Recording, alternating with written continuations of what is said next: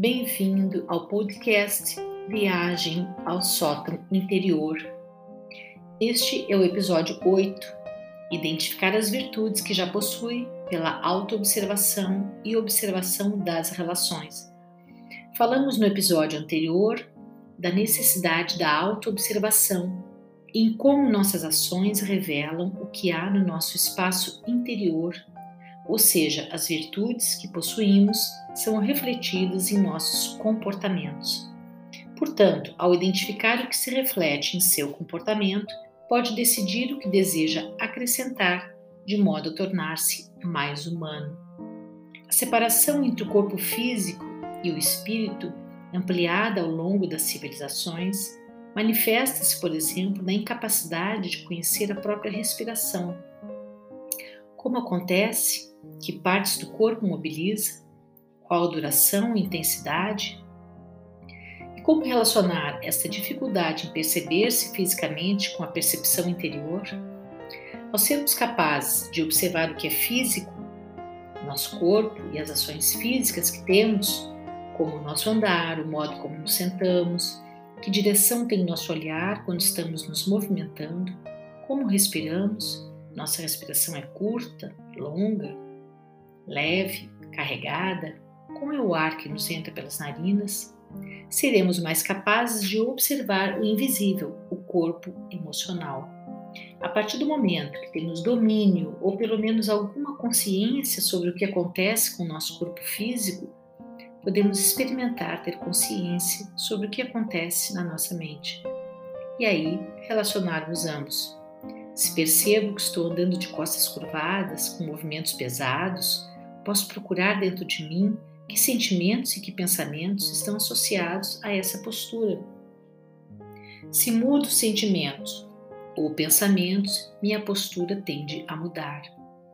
O mesmo acontece se o caminho for inverso quando mudo minha postura corporal, minha postura interna também muda.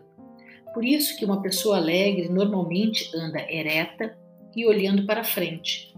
Então, se quero mudar meu estado de espírito para um estado mais alegre, posso começar a mudar a minha postura, tomando uma postura ereta, respirando com mais vagar e profundidade. É importante lembrar que a respiração é um dos primeiros indicadores de como nos sentimos Cada emoção associa-se a um tipo de respiração que se dá em uma parte específica do corpo. Por exemplo, medo nos faz ter uma respiração curta e no alto do peito. A tristeza tem uma respiração muito sutil. Por isso que quando triste, uma pessoa tende, em algum momento, a dar um grande suspiro. É o corpo pedindo mais ar. Quando relaxados, nossa respiração é mais abdominal e longa. Portanto, a consciência sobre a respiração e a ação de modificar o ritmo respiratório são formas quase infalíveis de se modificar internamente. E as virtudes que tenho, como perceber os meus valores? A partir da consciência pela observação do corpo, passo a ter consciência dos meus comportamentos, que revelam as virtudes ou qualidades que tenho Portanto, o caminho é observar-se com acolhimento, sem julgar, observar a postura, a respiração e aos poucos perceber-se o comportamento virtuoso manifestado. E este se manifesta em direção às outras pessoas. Por isso que a missão de tornar-se humano passa pelo desenvolvimento de virtudes, pois que essas se dão nas relações. E tornamos-nos humanos por estarmos em relação. Uma criança só desenvolve a sua humanidade quando em contato com as pessoas. Aprende copiando os modelos parentais inicialmente. Depois, com a capacidade de discernimento desenvolvida, poderá escolher o que quer aprofundar ou mudar. Então, partimos da autoobservação do nosso corpo físico, emocional, mental, para a observação do nosso ser em relação.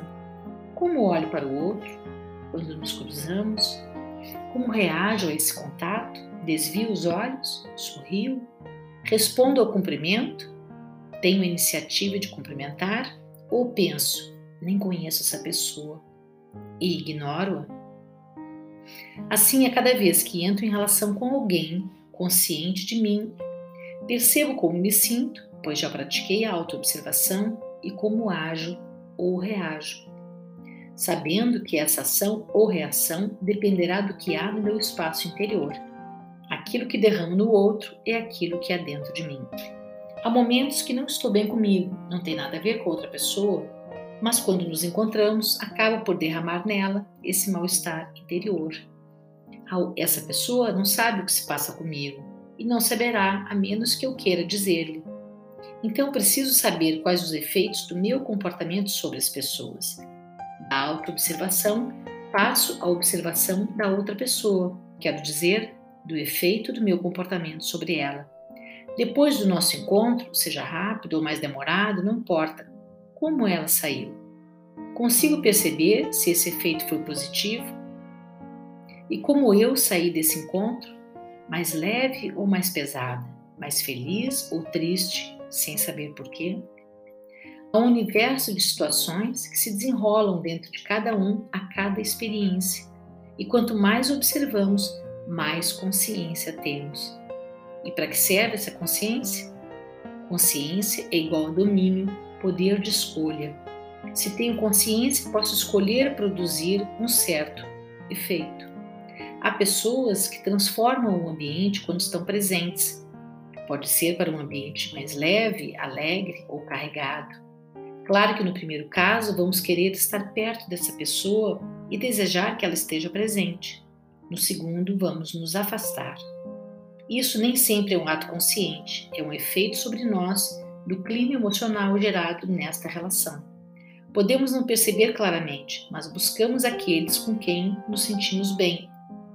E acabamos por evitar, sem mesmo nos darmos conta, pessoas que têm o que chamamos de energia negativa. Comportamentos virtuosos com boas qualidades promovem um ambiente saudável e uma energia agradável que agrega as pessoas à volta. Então, um bom indicador para saber que virtudes eu tenho é observar o ambiente quando estou presente e como participo para produzir o clima. Como desenvolver a autopercepção sobre os efeitos que produz no ambiente é o tema do próximo episódio. Até breve. Obrigada.